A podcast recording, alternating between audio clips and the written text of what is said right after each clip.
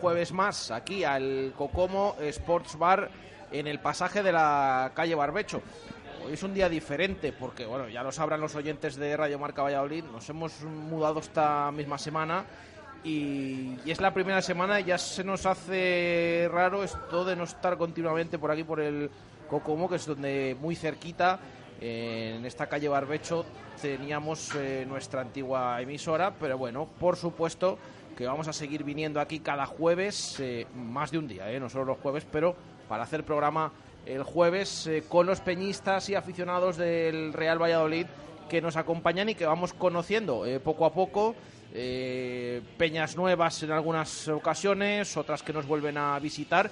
Bueno, y de hecho, esta mañana nos ha comunicado la Federación de Peñas que hay otra nueva peña y que ya son 48. O sea, que esto va viento en popa de lo cual nos eh, alegramos. Eh, saludo ya a Luis Rodríguez. Luis, ¿qué tal? Buenas tardes. Hola, buenas tardes. Es así, ¿no? Esto va creciendo por momentos. la verdad es que esto es una gozada. Estar... Que la gente se vaya organizándose y vaya haciendo peñas, la verdad es que nos alegra bastante porque eso indica que estamos realizando, se está realizando un buen trabajo para la, por y para la afición del Real Valladolid. La de esta mañana, a ver si encuentro el nombre, era algo así. Magic Pucela. Magic Pucela. Bueno, pues eh, una nueva peña que se inaugurará pues eh, dentro de, un tiempo y que ya está preparada con ese número 48 que es que no sé si tienes el dato Luis hace cuando entrasteis vosotros cuántas peñas había y cuántos peñistas más o menos pues bajaba de bajaba por ahí había algunas 30 por ahí peñas pero había muy poquita muy pocos peñistas había como unos, unos 200 eh, peñistas, muy poquitos. O sea, que había 30 peñas. Había hasta, o sea, estaba y 200 peñistas más o menos. Y ahora estamos hablando de 48 48 peñas, y más de 2.200 peñistas. Es que ha sufrido esto un crecimiento, no solo la animación en Zorrilla y en general el, número de espectadores que, que, están interesados y que acuden a ver al Real Valladolid, eh, sino también el, número de peñistas. Eh, hoy he presentado primero a Luis porque ya nos suele acompañar habitualmente cada jueves aquí como miembro de la Federación de Peñas, pero es que hoy también tengo que saludar a otro miembro de la peña que nos acompaña, es la Peña Mendilibar. Luis, ¿qué tal? Buenas tardes. Buenas tardes, ¿qué tal? ¿Cuánto tiempo? o sea, que nos eh, traes hoy aquí también a, la Peña Mendilibar, ¿no? Que ya estuvieron la temporada pasada. Exacto. Y que, y que repiten, ¿no? Y que no sé cómo si habéis en un año cómo, cómo os ha ido, si habéis mejorado ese número, bueno, cómo Bueno, la verdad nos hemos mantenido ahí y bueno, pues somos 76 eh, peñistas y nada, seguimos con muchas ganas de eh, hacer actividades, eh, viajar para ver al Real Valladolid. Ahora estamos planeando para ir a Getafe y nada, ahí seguimos en nuestra sede, en el PADI. La semana que viene es cuando se venden entradas. Sí, el jueves. De cuatro y media a siete y media. Hablo de memoria. Billetes de viaje para acompañar al, equipo. Exacto, y también va, a ser especial porque nos va a incluir eh, una comida con la Federación de Peñas del Getafe. Bueno, pues eh, hermanamiento para ver al Pucela domingo 15 a las 12 de la mañana en ese encuentro. Antes eh, se jugará el de este domingo en Zorrilla a las 4 ante la Real Sociedad, con todo este ambientazo que se crea siempre aquí en el Cocomo, tanto antes de los partidos, en esas previas, como en los partidos que se juegan fuera de casa. Así que, sea contra la Real o sea contra el Getafe fuera, eh, aquí en el Cocomo os van a atender de lujo y además eh, vais a estar con más aficionados del Pucela y os lo vais a pasar eh, francamente bien. los otros dos miembros de la Peña Mendilibar que nos acompañan son Guillermo Galindo, buenas tardes. Buenas tardes y Carlos Marcos. Buenas tardes. Hola, buenas tardes. Eh, me decía ahora fuera de micro Carlos, esta semana que no hemos tenido tertulia desde el Hotel La Vega, Carlos es uno de los habituales de esa tertulia, eh, pues eh, como es miembro de la Peña Mendilibar, pues nos ha acompañado aquí jueves. Entonces esto ya de esto del tema Oscar Plano ya es, otro nivel ya, no no solo los martes, también si no hay los martes pues es el jueves. Titular en todas las competiciones. hay que hablar de, de Oscar Plano, por cierto y esas declaraciones que hizo el otro día con el tema de la posición. Eh, pero bueno, ya, ya llegará porque, por supuesto, hoy hay que empezar hasta las 8 de la tarde. Por cierto, que no, no lo he comentado. Hoy es una semana en la que no tenemos competición en directo y por lo tanto estamos en nuestro horario habitual aquí en el Cocomo desde las 7 hasta las 8 en punto de la tarde, hoy con la Peña Mendilibar, como digo. Eh, la última hora, la actualidad de última hora es la que manda y hay que comentar esa renovación de Sergio González, que no por esperada, porque llevamos hablando de ella bastante tiempo, incluso preguntándole al propio entrenador en sala de prensa, pues deja de ser noticia. Entonces, eh, no sé qué os parece eh, esta renovación de, Sergio eh, que se ha hecho oficial esta mañana. Bueno, pues a mí me parece lo, mejor. Lo mejor es dar continuidad a este proyecto y bueno, ya se venía ya venía sonando que iba a renovar, no sabíamos por cuántos años y bueno, Sergio yo creo que eh, ha hecho y está haciendo un trabajazo enorme aquí en Valladolid y bueno, pues eh, estamos tirando con los jugadores que tenemos y yo creo que poco a poco podemos ir creciendo eh, basado en su idea de juego, basado en, en el equipo que ha formado, porque es una piña lo que se ha formado aquí en Valladolid. Y yo creo, ya te digo siempre todas las tertulias, que este año creo que nos vamos a salvar.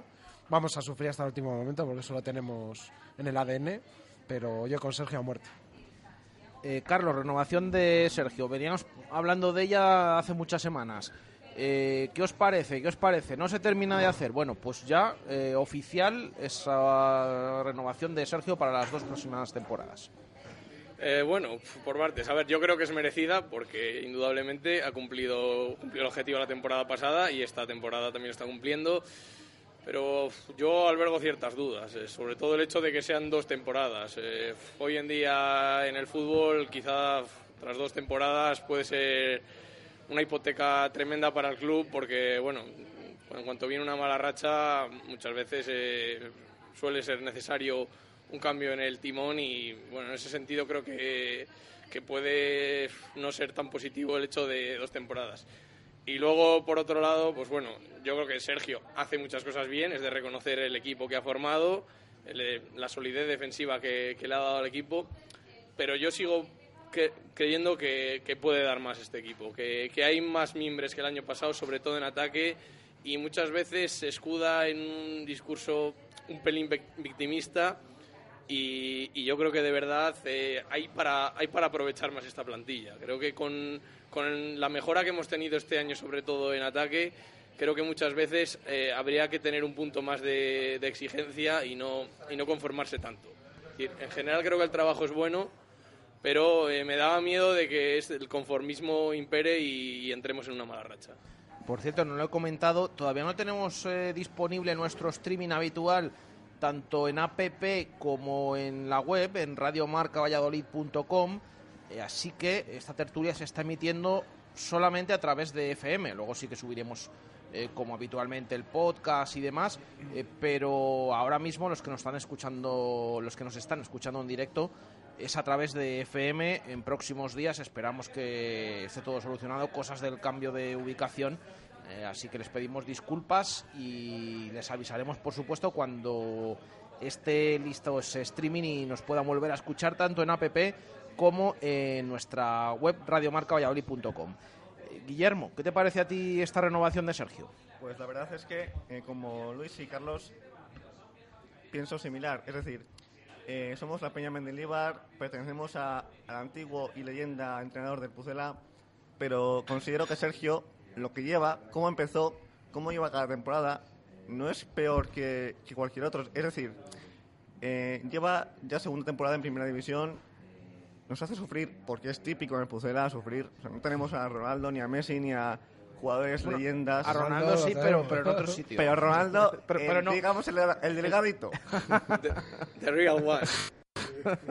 Bueno, pues realmente yo a Sergio le considero un entrenador que es muy impotente, o sea, es decir, eh, tiene mucha energía, tiene mucha ambición, eh, no tiene carácter de Mendilibar con los, con los jugadores, pero igualmente tiene mucha eh, idea de cómo actuar. Entonces, es verdad que el Pucela sufre muchas veces. Ahora le vemos que contra el, contra el Celta de Vigo no fue a por todas cuando podía haber ganado por goleada fuera, aunque tuviese el equipo Celta un equipo con Yago Aspas y otros jugadores que son fundamentalmente importantes, pero igualmente casi, o sea, si llegamos a meter un gol, vamos, golear tranquilamente.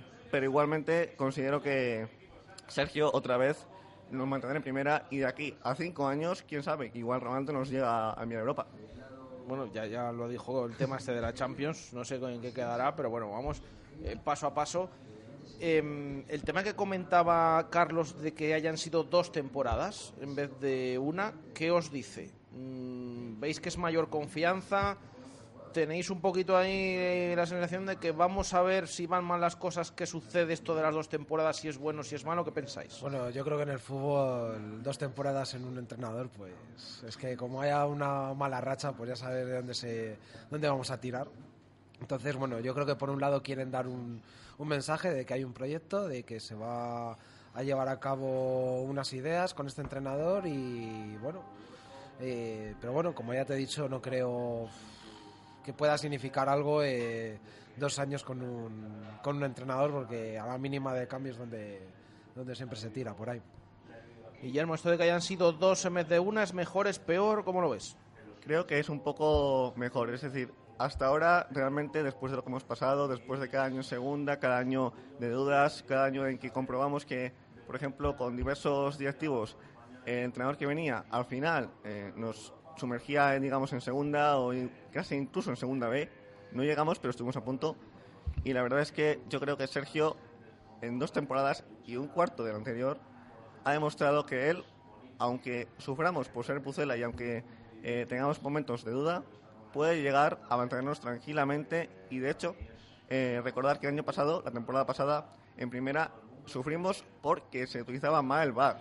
Si llega a usarse bien, habríamos salvado prácticamente cinco antes. Bueno, fue una de las causas. Es verdad que no trató bien el VAR al Real Valladolid.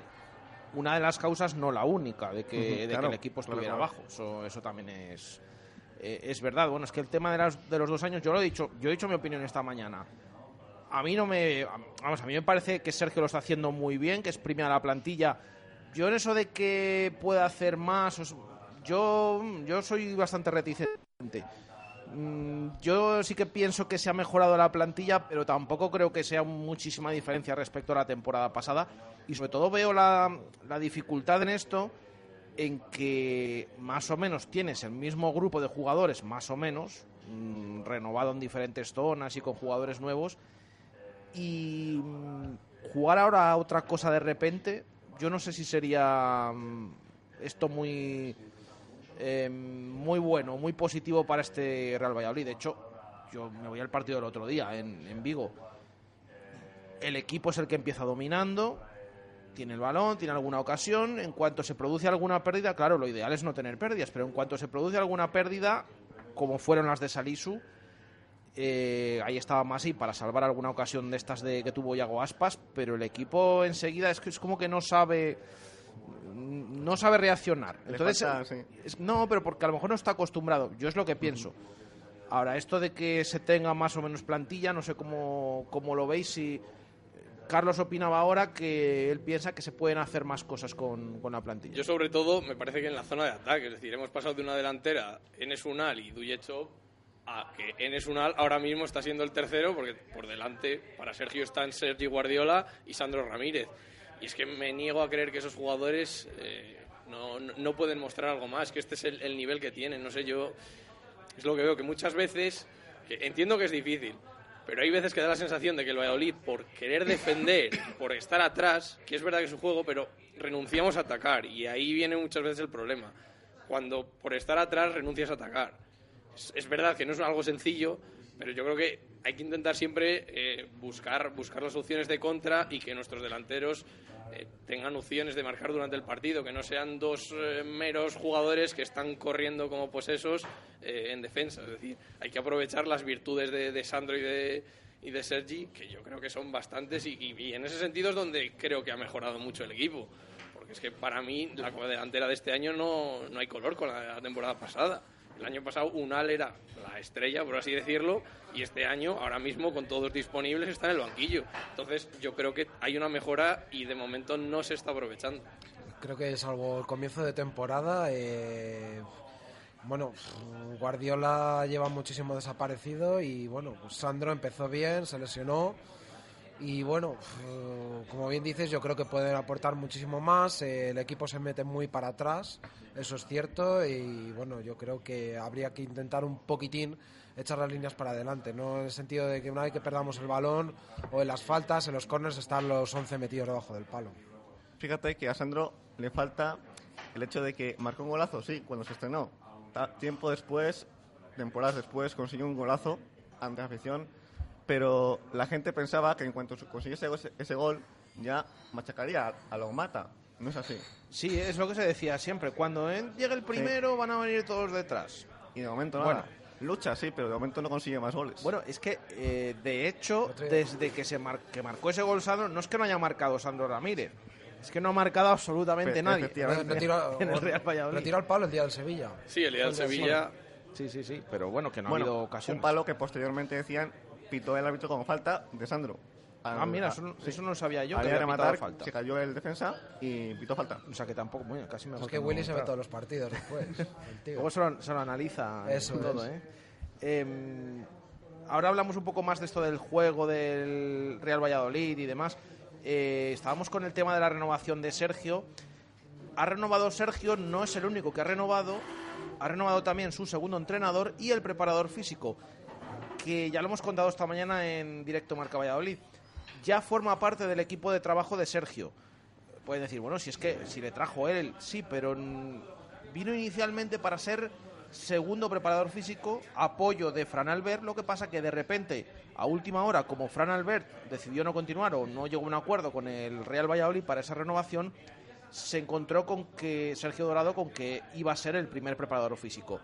Em, después de una temporada en la que han estado contentos con él, pasa a formar parte del cuerpo técnico de Sergio, del equipo de trabajo, porque el cuerpo técnico formaba parte. Entonces, eh, ya es ese grupo de trabajo, ya no solo Sergio y Diego Rivera, sino que también está incluido Sergio Dorado. Y de hecho, en, esto es desde este verano oficiosamente.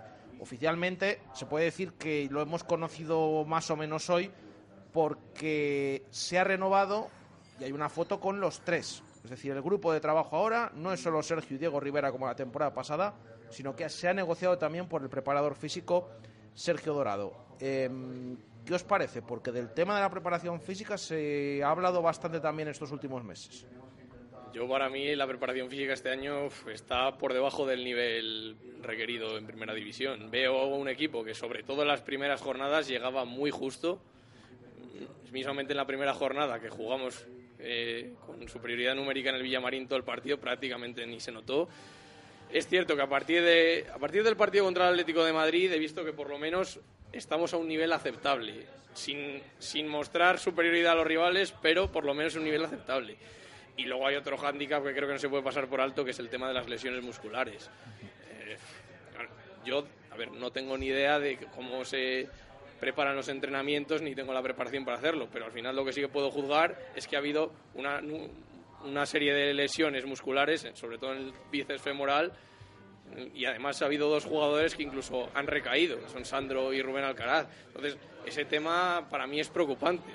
Entonces, bueno, eh, yo creo que la preparación física del equipo debería mejorar, tanto para que no haya tantas lesiones como para mostrar superioridad entre los rivales, porque a mí si una cosa me gustaba del anterior preparador que era Fran Albert, es que sobre todo a final de temporada el equipo llegaba como llegaban como motos y yo eh, desde que está este preparador siempre he visto que, que el final de los partidos nos cuesta bastante. Bueno, se ha hablado mucho también, lo dijo Sergio González, del tema de la pretemporada. Luego sí que llegó un momento ya en la liga que dijo que ya más o menos estaban en los entrenamientos que quería, eh, pero se, había hablado mucho de pretemporada, hombre. Ahora incluso se están haciendo descansos como el de este jueves, hoy. No se ha entrenado la plantilla porque se venía de partido en viernes y partido en domingo, una semana larga, se ha decidido descansar dos días por separado. Lo mismo hace dos semanas cuando vino el Sevilla, eh, que se venía de un parón de varios días sin partido, del jueves es el trofeo Ciudad de Valladolid, y para no dar cuatro juntos, pues dieron dos alternos. Eh, pero sí que este tema de la- del tema físico y demás eh, se viene comentando, Luis. Yo fíjate, ya te lo voy a decir como en muchas tertulias, no sé si tiene mucho que ver el estado de los anexos, el estado del campo. Yo sigo viendo el otro día, bueno, los que fuisteis a ver el partido de la cultural, estaba el campo como si fuera una playa.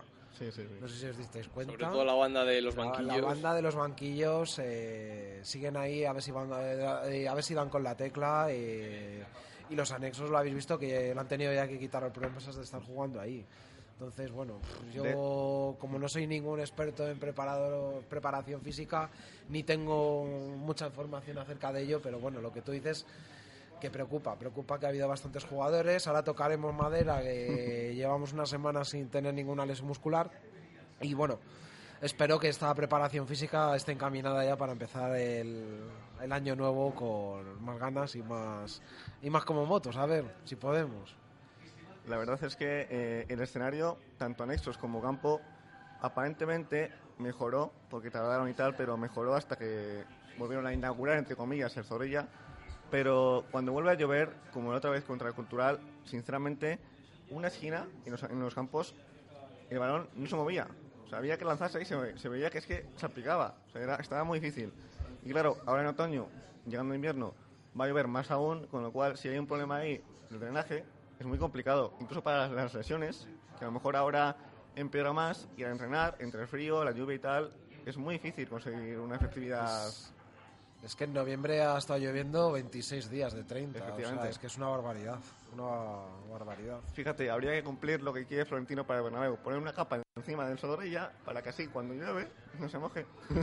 Eso está muy lejos. No, ya estamos viendo, yo lo sigo diciendo, o sea, no se había tocado el estadio y por lo menos hemos visto el tema del foso que también muchos eran reticentes a, a ver si lo iban a hacer o no, no lo iban a hacer. Bueno, aprovechando que ha salido este tema, os voy a preguntar cómo os parece que, que ha quedado Zorrilla en general, porque se lo pregunto a todas las peñas, también a las que ya nos acompañaron, pero bueno, es algo nuevo de esta temporada, no sé qué, qué os parece. Lo considero mucho mejor. O sea, me parece que tanto que tanto en estructura como en ambiente, en todo, ha mejorado muchísimo.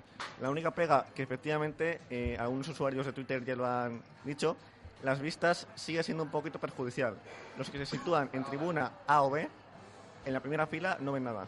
O sea, no han arreglado esas barras, al igual que en mi zona, por ejemplo, yo hasta ahora solía ponerme en preferencia B, pero he visto que no sé cómo lo han inclinado y tal el, el terreno de juego, pero en una esquina el fondo se ve peor que antes. O sea, ha cambiado un poco la visión.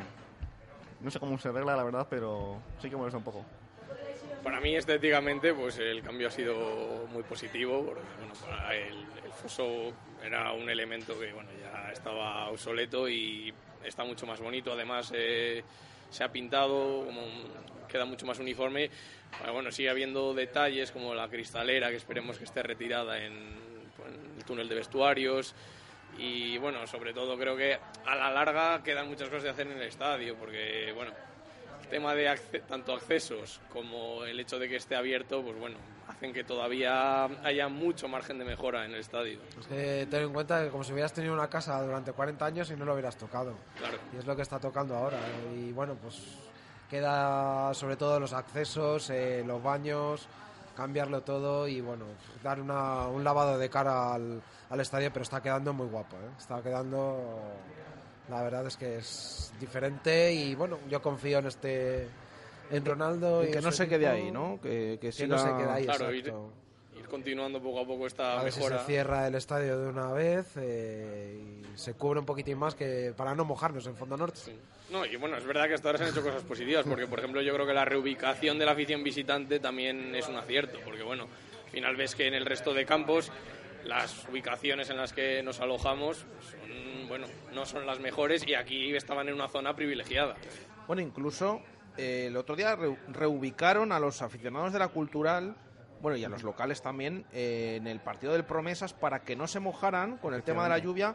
En vez de abrir solo la grada de abajo, la oeste, la antigua preferencia A, y el fondo para los visitantes, a los aficionados de fuera los mandaron a la antigua zona visitante en tribuna y a los de casa también podían subir a la tribuna. Bueno, al menos también el club en eso, en esos detalles parece que, que está cambiando, ¿no? Esos son detalles, la verdad es que bueno, a nosotros nos hubiera gustado también que en algún otro campo de fuera en esas situaciones pues se hubiera tenido en cuenta, ya que ellos también han pagado, han venido a ver a su equipo y bueno, pues dentro de todos los respetos, pues bueno, somos todos somos dos personas y bueno, si hay un sitio disponible y no lo rompen, eh, si no lo rompen, eh, bienvenidos sean, la verdad. No, la verdad que el otro día los aficionados de la cultural estuvieron bastante tranquilitos, entre Sí. comillas, ¿no? Sí, sí, tampoco el juego de, de su equipo les invitó a, a otra cosa. Sí, no, no, no fue un partido que tampoco ilusionara demasiado por lo visto en el terreno de juego.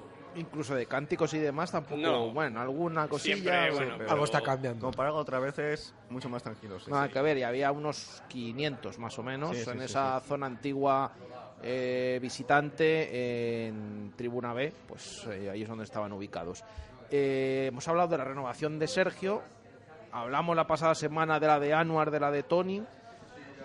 El siguiente debe ser Miguel Ángel Gómez. O En- mm, esto, esto es mejor esperar un poquito, ¿cómo lo veis, Guillermo? Según he oído, bueno, según he oído muchos rumores, pero Miguel Ángel Gómez, él comentó que sí, que volvía a estar aquí gracias a Ronaldo, que, lo, se lo, lo habló con él, a Sergio, que es su amigo fundamental y tal, pero que aún no se le olvida que su corazón está en Sevilla. Entonces estuvo tantos años allí que seguramente él ha dicho ya que su proyecto antes eran tres años, este es su tercer año y ya posiblemente lo, lo cierre y se vaya a casa. Mm, Yo, si no termina renovando, que ya veremos, yo no tengo tan claro que se vaya de nuevo a Sevilla. ¿eh? A lo mejor tiene más opciones. Eh, hombre, el año pasado tuvo la del Levante, o este verano, que al final no se concretó, pero yo creo que es que ya se ha puesto en el, en el mercado también, o al menos que tiene más nombre también para... em, o es más empieza a ser más conocido para tener alguna otra oferta pero bueno como Carlos ya hemos hablado, bueno, la semana pasada de esto, les hice la misma pregunta, voy a, a preguntar, a escuchar la, la opinión de Luis. Bueno, pues yo bueno soy de la opinión de que debería de renovar a Miguel Ángel Gómez eh, porque no tiene ningún sentido tener un director deportivo a alturas de enero, principio de año ya empezar a planificar el año siguiente, entonces es el tiempo que se estaría perdiendo si, si desgraciadamente no continúa. A mí la verdad es que desde que ha llegado eh, hemos ido para arriba, eh, ha tenido sus fallos, eh, sus malos fichajes, pero también sus buenos fichajes. Fíjate que ha tenido más- incluso más aciertos para el filial que, para el primer equipo y bueno, de eso nos estamos nutriendo. Ahora el otro día visteis el partido contra Cultural. Yo creo que hay dos chicos que tiene que están ya llamando a, a la puerta del primer equipo. Uno es Miguel, lo vuelvo a decir, y el otro es Quique, porque me encanta cómo juega Quique, la verdad. Pues fíjate que a mí, el otro día a mí el que más me gustó de todos fue Alende. Me pareció que hizo un Allende- partidazo. Allende, bueno, tiene ya contrato para el año que viene con el primer equipo, Claro. según he leído. Mm, Yo creo que no es que se haya fichado mejor para el filial, sino que se ha destinado un dinero que... Para traer mejores oportunidades. Claro, es que hay muchos jugadores del Promesas que no está cobrando poquito, ¿eh? Claro, para un futuro, pues igual que se hizo esos contratos de con opción al primer equipo, tal, así fue el de Waldo, ahora también Alende, Quique un montón de jugadores que luego en un futuro están llamados, o Antonio Domínguez, que también, por poner un caso que no ha, salido, no ha terminado de salir bien, em, se les firma para el filial, luego formarán parte del primer equipo y ahí ya se decidirá si continúan o no. Fíjate, alguien como el Acen está jugando, está de suplente. Sí, sí. Em, Carlos, tema de Miguel Ángel Gómez. Bueno, yo, eh, igual que por ejemplo he dicho que Sergio, aunque tenía ciertas dudas, me parecía una renovación merecida, en el caso de Miguel Ángel Gómez no tengo tan claro que sea merecida. Todos los directores deportivos tienen aciertos y errores, y a mí en esa balanza me pesan más los errores que los aciertos. A pesar de los A resultados. pesar de los resultados, sí. Eh, yo creo que también eh, ha tenido aciertos, por supuesto. Yo, fichajes como el de Joaquín me parece para que quitarse el sombrero. Pero si hago balance de todo, eh, creo que ha habido más errores, porque es cierto que forma un muy buen tándem con Sergio, pero también estuvimos 34 jornadas con Luis César San Pedro en lugar de haber traído un entrenador que hubiera explotado mejor esa plantilla. Eh, luego esa temporada yo sigo pensando que el factor determinante es Jaime Mata que ya estaba y por ejemplo otro de los jugadores importantes como pudo ser Oscar Plano fue el fichaje de Braulio.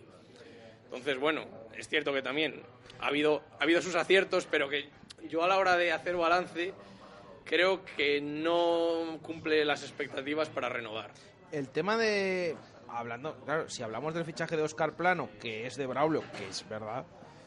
También el tema de Luis César habría que ver exactamente cómo estaba la cosa antes, ¿eh? Porque- Claro, pero lo que me refiero es que supongo que el director deportivo, si en 34 jornadas ve el, el desarrollo del equipo, que encima siempre íbamos a peor, creo que no estuvo correcto en el hecho de mantenerle tanto tiempo, porque bueno, es cierto que luego llegó Sergio y en ocho jornadas ascendimos, pero, pero eso fue jugar a la ruleta rusa, nos salió bien. Igual, yo creo que esa plantilla, con un entrenador capaz, creo que podía haber ascendido directamente sin ningún problema. Y la temporada pasada al final creo que el gran artífice de la permanencia es Sergio, porque la plantilla que se hizo eh, tenía muchas deficiencias. Y es que lo que me preocupa es que esas deficiencias no se han corregido. El año pasado para mí había dos jugadores insustituibles, que eran Nacho y Mitchell, y esta temporada sigue habiendo dos jugadores insustituibles, son Nacho y Mitchell. Y se ha pasado de una plantilla de 22 a 26, y los que han venido a hacer de más son en posiciones en las que no necesitaban y estamos viendo que hay jugadores que no, no, tienen casi minutos. Y por el contrario, el día que no está Mitchell o que no está Nacho, se resiente mucho el equipo. Entonces, ahí en esa plantilla tan descompensada es donde yo creo que Miguel Ángel Gómez no ha estado acertado. Yo fíjate, más aparte del tema de plantilla descompensada, yo, yo lo sigo diciendo, el tema de la renovación, por ejemplo, de algunos jugadores, que eso es lo que no... Está renovando muchísima gente. No termino de, de ver por qué. Eh, podemos pensar de dónde viene esto de los jugadores que no están teniendo, muchos de estos que son fichajes que no están teniendo minutos, eh, son del Real Madrid también. Entonces, bueno, por ese lado, pero en otros casos, tanto de, director deportivo como, del entrenador. ¿eh? Yo no estoy hablando eh, solo de uno, de una parte, porque al final uno está de acuerdo con, con, el otro y se tiene que poner de acuerdo en estos temas. Pero sí, en esas renovaciones, la de Unal, por ejemplo, que ha pasado a cobrar bastante, le quisieron las dos partes y de hecho, pues ahora eh, cobra bastante más que la temporada pasada, una vez que ya le conocían. Es decir, que bueno, estaban todos de acuerdo, es verdad que terminó la temporada bien. Eh, luego el tema de ese lateral con eh, teniendo tres, algún jugador más por ahí. Bueno, y el tema del lateral izquierdo y de los centrales. El lateral izquierdo que se trae a barba, que no hay manera de ver si o no me termina de convencer si esto de como que es lateral y demás, como se ha dicho, bueno, yo en eso sí que sí que estoy más o menos de acuerdo. Va a estar animado el mercado de invierno, sobre todo en salidas. Bueno, pues ya, claro, pues ya habéis claro. eh, escuchado que la prioridad es liberar masa salarial de jugadores pero no solo para liberar dinero, sino porque es que tienes a 25 26 jugadores. Claro. Eh, que eso influye, y vuelvo a decir, yo creo que influye en las alineaciones, influye en las convocatorias, influye en general. Porque hay jugadores que de repente, bueno, van pasando de la grada al campo unos minutos, luego fuera, y esto lo, lo estamos viendo. Y está cambiando la cosa de vez en cuando. Sergio que tiene que saber gestionar todo eso.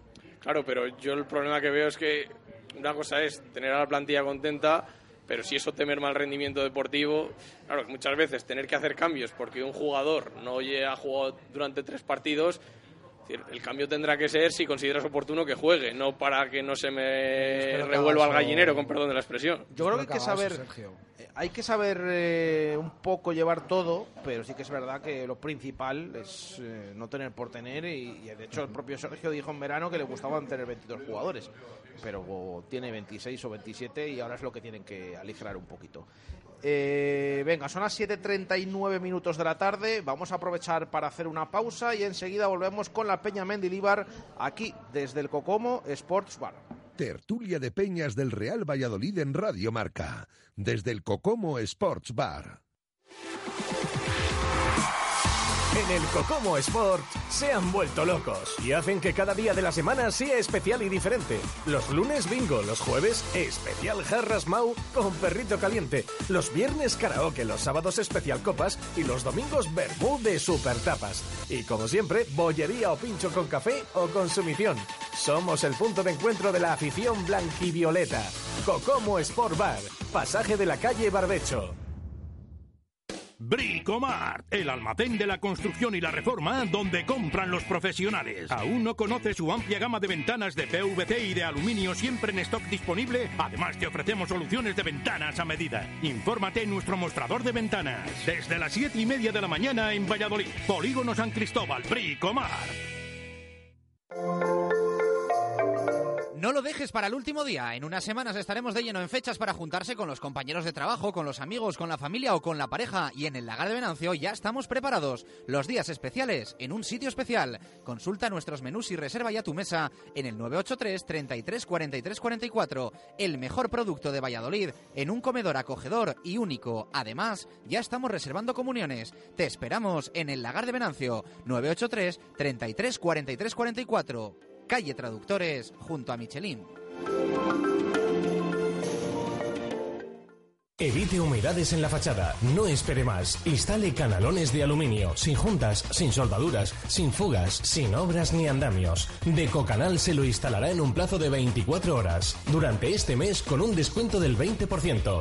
Decocanal, pídanos presupuesto sin compromiso y si lo desea financiamos el 100% de su instalación sin bancos ni papeleos y con la máxima garantía. Pida su presupuesto gratuito en www.decocanal.es o en el teléfono 983 500 878. Repetimos, 983 500 878. En RP Pinturas podemos hacer todo lo que puedas imaginar. En tu casa, en tu oficina, en tu comunidad. No hay nada imposible para RP Pinturas. Profesionalidad, calidad, servicio al cliente y precios ajustados. Te asesoramos con el color y nos adaptamos a tus horarios. Alta decoración, papel pintado y exteriores. RP Pinturas. Estamos en rppinturas.es, en info arroba rppinturas.es y en el 666-670-230. RP Pinturas. Todo lo que puedas imaginar. Restaurantes Arrocerías La Raíz. Cocina llena de sabor y sensaciones. Disfruta de los fantásticos menús diarios de La Raíz por solo 11 euros y medio. Restaurantes La Raíz. Dos locales con la misma idea y la misma cocina. Restaurantes La Raíz. Recondo 3 y ahora también en Mahatma Gandhi 4 en Las Delicias. Navidades en el Hotel La Vega. Celebra con nosotros tu almuerzo o cena de empresa. Nos adaptamos a tus necesidades y para los días más familiares consulta nuestros menús especiales de Navidad, Nochevieja, Año Nuevo y Reyes. Información y reservas en el 983 40 7100 o en la recepción del hotel. Navidades en el Hotel La Vega. Todo el sabor en un clásico. ¿Te quedan muchos deseos por cumplir? Este puede ser tu año. Lotería de Navidad. Atrévete a cumplir tus sueños. Ven a la Herradura Mágica, la Administración de Lotería de Ramón y Cajal, y juega nuestro número especial, el 28461. Administración de Lotería La Herradura Mágica en Ramón y Cajal, frente al clínico. Feliz Navidad y mucha suerte. Tertulia de Peñas del Real Valladolid en Radio Marca, desde el Cocomo Sports Bar. Donde nos encontramos a las 7 y 43 minutos de la tarde en esta tertulia de Peñas en directo, desde aquí, desde el Cocomo, el punto de encuentro de la afición del Real Valladolid, donde cada partido donde en el que juega el Pucela hay un ambientazo tremendo, tanto antes de ir a Zorrilla con esas fantásticas previas, eh, como en los partidos de fuera de casa, todo aquel que no haya podido acompañar al equipo, eh, aquí va a encontrar el mejor ambiente blanquivioleta y los mejores precios y servicios. Por supuesto, aquí en el Cocomo, el siguiente encuentro, domingo 4 de la tarde, en casa, en esta ocasión tendremos previa eh, aquí eh, ante la Real Sociedad, que no sé si os da mucho respeto o son palabras mayores eh, este equipo. Nos decía esta mañana nuestro compañero Coco que él ve más opciones de hacer daño a la Real que al Sevilla. No sé si estáis de acuerdo o es un equipo al final que está cuarto que está Champions ahora. Pues, hombre, la verdad es que creo que tiene bastante razón porque siempre los equipos que nos que juegan más abiertos y no tan toscos como el otro día el Sevilla, todos metidos atrás, eh, yo creo que estos equipos nos dan más posibilidades, eso sí, vamos a tener más posibilidades de encajar gol. En ese sentido yo creo que tiene razón, pero ves un equipo como ya, con Oyarzábal ya solo te entra miedo y respeto. Bueno, ya veremos porque este, esta vez digamos que la Real Sociedad tiene nivel y tal, pero, eh, ¿cómo decirlo? Puede parecer el, Bar el Barça en Madrid o puede parecer un equipo normal. Entonces, todo es verle en zorrilla ante nuestro equipo con tanto ambiente y ahí ya la cosa cambia. Nos decía ayer también en la fundición eh, Pedro Rodríguez que bueno, que no hay que tener ni mucho menos miedo, es verdad que está cuarto clasificado y que ha sumado muchos puntos más que el Real Valladolid, pero que ha perdido el mismo número de partidos que, que el Pucela, que bueno, que, que no es invencible, que se puede ganar, por supuesto. Yo estoy de acuerdo con la afirmación de que es más fácil, entre comillas, hacerle daño que al Sevilla, porque igual que creo que de centro del campo para adelante tiene más talento la Real Sociedad, de hecho creo que después de Madrid y Barcelona es el equipo con más talento, como equipo, atrás eh, no, no, es tan sólido como el Sevilla. El Sevilla es un bloque, es muy difícil porque no tiene apenas puntos débiles. Eh, la diferencia que tiene la Real Sociedad entre la defensa y el ataque es notoria. Eh, en ataque es, es, que es fantasía, entre Oyarzábal, Portu, Odegar. Odegar, un rematador como William José, Janusay en el banquillo, pero claro, luego es verdad que atrás, pues bueno, vienen sin Zaldúa y sin el Ustondo, tendrá que jugar Gorsabel, el Lenormand de central, que es un chaval que no tiene mucha experiencia, es decir, por, ese, por ahí es donde creo que se les puede hacer más daño que el Sevilla, siendo un equipazo, pero bueno, creo que tienen más puntos débiles. Y tiene que cambiar sí o sí eh, a un jugador eh, Sergio González porque tiene la baja de Joaquín Fernández. Eh, otra vez, otro partido Oh. sin, sin Joaquín. Que esto parece que cuando empieza a faltar ahora Joaquín Fernández no lo no terminamos de ver claro. Siempre todas las tertulias se nos plantean siempre todas estas dudas de medio del campo, que, que hay que poner. Y bueno, ya te digo que sinceramente veo mejor a San Emeterio que, que a Rubén Alcaraz. Rubén Alcaraz el otro día salió en Vigo y tampoco se le vio, entonces bueno, sigo opinando que está muy por debajo de su nivel físico. O sea, por ti, Fede San Emeterio, el Sí. domingo. Guillermo. Pues la verdad es que yo en esto son partidos que, que no sabría ni, qué, ni a quién poner realmente. O sea, sé que hay jugadores que por las tarjetas y demás no puedes ponerles, pero hay otros que, por ejemplo, la gente, aunque parezca que no, pide a Miguel. Entonces Miguel, del filial, si le pone ahora, aunque mucha gente dirá, ala, ahora no, hombre, que es el Real Sociedad, que es como contra el Barça, que es un jugador que o le da caña a todo ahora o no consigue nada. ¿Por qué no? ¿Por qué no? O sea, Sergi no marca, Sandro tampoco gran cosa, pero claro, si pones a Sandro junto con eh, Miguel, igual los dos con su potencial sí que pueden conseguir sorprender al Real, ¿eh? Yo eso lo veo complicado por el tema de que tienes tantos jugadores ahora en la primera plantilla, el tema de, de la cantera. Digo, complicado a día de hoy, en este momento de la temporada. Eh, cuando necesite algún jugador, mm, pues eh, ya se vería. O en el cambio de temporada, por ejemplo, como ha pasado con Salisu, eh, es, es más normal que empiecen desde un principio que no eh, de repente, salvo que se necesite, eso sí, y sobre todo con la plantilla que hay eh, amplia, que cierra, es que encima cierra un poco las puertas también a, a determinados jugadores de, de la cantera. Y en el tema del centro del campo de Joaquín Fernández, ¿quién tiene que sustituirle? Pues no sabría Complicado. decirte, la verdad. Yo en eso, es, Es que, bueno, complicado, ¿eh? Alcaraz, ¿qué te está pareciendo la temporada de Alcaraz? Porque no Es que parece el mismo de la no, pasada. No, ha sido salir y ya volver a, a hundirse. O sea, no, no hay ninguna clave, digamos, que tengamos. Cuando Mitchell necesita a alguien o hace falta alguien ahí, no, no sabemos a quién poner. Mitchell, estábamos repasando, tiene cuatro tarjetas amarillas también. Efectivamente. Mm, Que ya sería sería reinventarse completamente porque si decimos que no tiene sustituto entre comillas a ver qué pasaría. Pero bueno esa ya será otra pregunta para, para otro día Luis. Otra- otra cuando, cuando La- falte, ya, la ya te la puedes ir pensando a ver a ver quién puede sustituir a Michel Herrero para cuando se dé esa quinta cartulina amarilla. Eh, Carlos centro del campo. Se va a echar en falta Se otra le vez va a echar mucho en falta. Para mí ahora casi Joaquín es tan indiscutible como Mitchell. La- Ahora mismo creo que es igual que la pareja de centrales. Nadie duda que tienen que ser los titulares. Y yo, bueno, francamente es que Alcaraz, aunque creo que es el jugador con más potencial para actuar en esa posición después de Joaquín, el estado de forma en el que está no, no le sacaría. Y, y creo que por el contexto de partido, Anuar podría hacerlo bien porque creo que es fundamental que Odegar no aparezca. Si no aparece Odegar, que es el que nutre de balones a Oyarzábal y a Portu, eh, tienes bastante, bastante ganado y hace falta un jugador, que también puede ser Fede San Emeterio, que esté muy pendiente de él, muy encima y que, que le haga un partido complicado. Entonces yo para mí sería uno de los dos, Fede San Emeterio o Anuar, por lo que apostaría. Vamos a ver qué decide Sergio. El día del Sevilla apostó, que no estaba Joaquín Fernández, eh, apostó por Fede San Emeterio. El día del Alavés apostó por Alcaraz. Quizás sea más eh, Fede San Emeterio que juegue, pero bueno, vamos a ver. También se ha planteado esa opción de eh, poner un medio del campo más defensivo. ya que no jugara Mitchell, eso ya no sé si lo veo más complicado, pero bueno.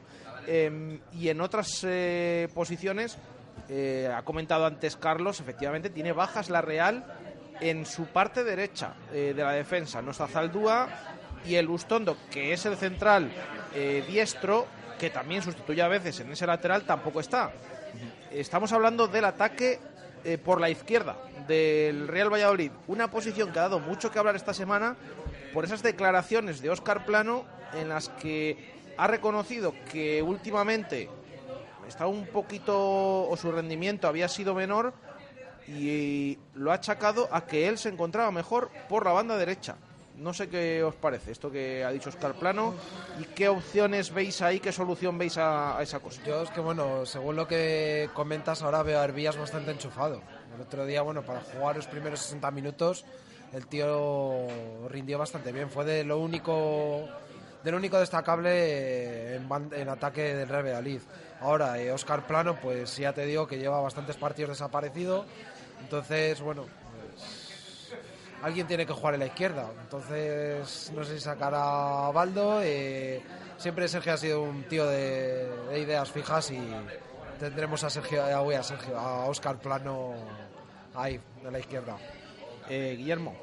Yo creo que Baldo sería bastante un, un gran pilar, digamos, porque aunque últimamente no, ¿cómo decirlo?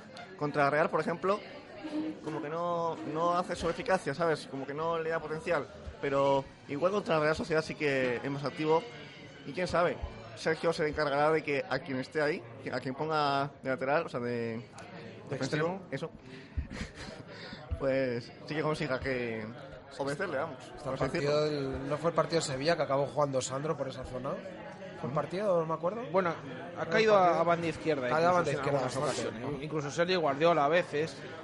El propio Oscar Plano también ha vuelto a jugar eh, en banda derecha en algunos momentos de los partidos. Esto es que dice que no está bien. Mm, Bueno, vamos a ver qué, qué pasa. Eh, Carlos, primero, ¿qué te parecen las declaraciones de Oscar Plano? Bueno, yo creo que tampoco creo que le perjudique demasiado estar jugando ahora por la izquierda. Yo recuerdo, por ejemplo, el partido del año pasado de Nanoeta de Oscar Plano por la izquierda y fue un partidazo. Yo lo que sí que veo es que Oscar Plano ahora mismo está en un momento bajo de la temporada. Entonces creo que es lo que está acusando, que justo igual ha coincidido con ese cambio de banda. Y que igual ya estaba más acostumbrado, pero creo que Plano es un jugador que en todo el frente de ataque da un nivel bastante aceptable cuando está a, su mejor nivel. Lo que pasa es que ahora se le ve como sin chispa. Y eso no. Es verdad que siempre en defensa ayuda muchísimo y por eso creo que Sergio siempre le pone, porque físicamente es un portento. Y por eso yo siempre le pondría a mi equipo, yo soy un defensor de Oscar Plano, pero en ataque le veo muchas veces sin chispa y por lo menos el otro día no jugó el partido entero, que es a veces lo que se dice, que tampoco tiene por qué jugar los 90 minutos. Y es que le veo casi también más preocupado por cubrir las subidas de, de Nacho. Porque Nacho ya sabéis que sube hasta, hasta el fondo y bueno, pues entonces puede ser eso que también venga un poco de bajo, bajada de rendimiento. No, tampoco soy experto en ello. por Es- eso- sí, hay muchas dudas. Está ahí. Yo desde luego para este partido lo que sí que a mí me gustaría ver a Tony en banda izquierda con Nacho, porque creo que se les puede hacer daño por esa zona y al final Nacho muchas veces hasta lleva casi más peligro que el extremo que está y la mejor versión de Nacho yo la he visto con Tony. Pero precisamente por esto de que tienen bajas ahí o independientemente de eso. Independientemente, pero yo creo que además teniendo en cuenta las circunstancias todavía más. Pero para Tony- mí, si me dices mi once titular es con Nacho y Tony por la banda izquierda. Y eh, intuyo entonces que plano en la derecha. Tampoco me disgustaría ver a Plano en la punta con Sandro y a Hervías por la derecha. Ha, ha entrenado mucho esta semana en esa posición eh, por dentro, esta y las últimas semanas. Mm, pero no sé si quiere decir algo o, más pruebas para un futuro, para buscarle un sitio si acaso no termina de rendir en algún momento. Yo es que en- dado el bajo nivel de Guardiola y que Hervías está bien, creo que le daría continuidad a Hervías por la derecha y probaría Plano con Sandro, porque esa pareja no la hemos visto en partido oficial, o si la hemos visto ha sido muy ocasionalmente, y creo que podrían conjuntar bien, porque igual que, Os- que Plano y Unal creo que no, no casan muy bien, por lo visto la temporada pasada, eso- sí tendría ganas de ver esa pareja en, en ataque. Bueno, vamos a ver qué pasa el, el domingo y por, qué es, por quiénes se decide eh, Sergio González y con esa duda también arriba es verdad que Unal no ha jugado en, el último encuentro, pero además esta semana tenía molestias. Estaremos pendientes del entrenamiento de mañana, aunque está fijado a puerta cerrada inicialmente, si no lo han cambiado. Ahora se lo digo y consulto la agenda del Real Valladolid. Em, y sobre todo, pues eh, si está recuperado también en Esunal o no. Eh, porque ahora no estaba jugando, pero eh, sí que ha tenido minutos. Eh, pues sí, sí, está fijado puerta cerrada, no, no se ha cambiado. Además, bueno, se ha cambiado el tema a Zorrilla, porque ponía nexos al principio de la semana. eh, y va a ser el del sábado, el que es mixto que llamamos. mm, La primera parte en los anexos a puerta abierta y luego en Zorrilla a puerta cerrada para eh, ensayar un poquito esas jugadas a balón parado. Eh, así que mañana, diez y media, puerta cerrada Zorrilla, a las doce y cuarto habla eh, Sergio González. Eh, veremos qué, qué sucede esta semana, pero bueno, estaremos pendientes de si está o no en Esunal y de esa lista de convocados, aunque todavía, como decimos, es semana larga y hasta el domingo no juega el Real Valladolid a las 4 de la tarde. Nos quedan cuatro minutos para terminar la tertulia. Os voy a hacer la pregunta que hago también a todas las peñas que vienen aquí después de conocerlas y demás, que es por el tema Ronaldo. Hemos visto, os he preguntado cómo veis eh, Zorrilla, eh, lo que ha evolucionado vuestra peña eh, durante este año. ¿Cómo valoráis la primera temporada de Ronaldo al frente, independientemente de todos estos temas de, del estadio, infraestructura y demás? Sinceramente, aparte de ser una figura con leyenda, eh, creo que no aporta tanto como se creía, porque antes de que viniera él, ya hubo el llenazo en el estadio, ya hubo la amplitud, todo con lo que había. O sea, con Sergio fue todo. Después ya vino Ronaldo y todo el mundo, ah, venga a conocerle y tal, pero realmente eh, es como un símbolo más. Pero no, de momento, hasta que no compré el estadio, por ejemplo, hasta que no lo compré, de momento no parece mucho más. Bueno, pero ya tiene intención de. Tiene, pero todavía Esto muchas veces. Oscar, pero todavía no llega. que, que primero para intentar cambiar todas estas cosas hay que tener intención, que Claro, a claro. lo mejor es lo que no habíamos visto antes. Em, Carlos. Yo hasta ahora valoro la gestión de Ronaldo como bastante buena. Creo que se han mejorado muchos aspectos, se han profesionalizado ciertos sectores del club y aunque por supuesto quedan muchas cosas de mejorar, pero bueno, hasta ahora creo que, como dices tú, hay, hay ese, ese ánimo de mejorar que es importante y hasta ahora creo que han sido más los aciertos que los errores y, y se está escuchando la opinión del aficionado, así que por ahora yo lo valoro como una buena gestión. Yo casi estoy en la misma opinión de Carlos. La verdad es que, bueno, pues todo. Hay muchísimas cosas en las cuales han acertado y en las que la han errado, pues bueno, han tenido a la afición, eh, han sabido escuchar y, y eso es importante para saber crecer. Y, y bueno, yo creo que con Ronaldo, pues poco a poco no iba a ser llegar y besar la, besar la Champions. Eh, pero vamos, poco a poco eh, yo creo que irán viniendo nuevos patrocinadores, también nos tenemos que quitar lo de la OICOS de encima, yo creo que ya dentro de poquito y bueno, pues lo fundamental es que nos mantengamos en primera división y, sigamos llenando el estadio. Bueno, pues eh, a ver si es verdad. Nos vamos a despedir, como siempre, os pregunto resultado para el partido del domingo. ¿Qué es lo que pensáis que va a suceder en el Estadio José Zorrilla en ese partidazo entre el Real Valladolid y la Real Sociedad? 1-0. 1-0, pero bueno, tres puntitos. eh, Muy bien. 2-1. 2-1 y Carlos 1-1. 1-1. Bueno, o sea que firmamos el empate. No se puede salir a firmarlo, pero... A, pero a mí, me- me, a mí me gusta, a mí me gusta. La No se puede... Pero a ver, yo con- pensando con la cabeza... Es como lo de, lo de Vigo del otro día. Claro, No hay que decir que vayas a salir a empatar, pero un, un punto- empate es un buen resultado. Ahora bien, no se puede firmar desde el principio. Eso es. Eh, bueno, pues eh, nos queda un minuto para llegar al final de esta tertulia. Agradezco a la Peña Mendilibar que nos haya acompañado aquí en el Cocomo Sports Bar. Eh, gracias, eh, Luis, miembro de la Peña Mendilibar y también miembro de la Federación de Peñas. Gracias por partida doble. Eh, gracias, eh, Guillermo. Igualmente. Y gracias, Carlos. Un placer. Eh, Carlos lo tenemos también los martes en la tertulia del Hotel La Vega, así que nada, también le escucharemos eh, desde allí. Eh, nos despedimos, mañana no tenemos programación eh, por aquello de la fiesta, así que volvemos la semana que viene. Un saludo desde el Cocomo, gracias, adiós. This is Rock and Roll Radio.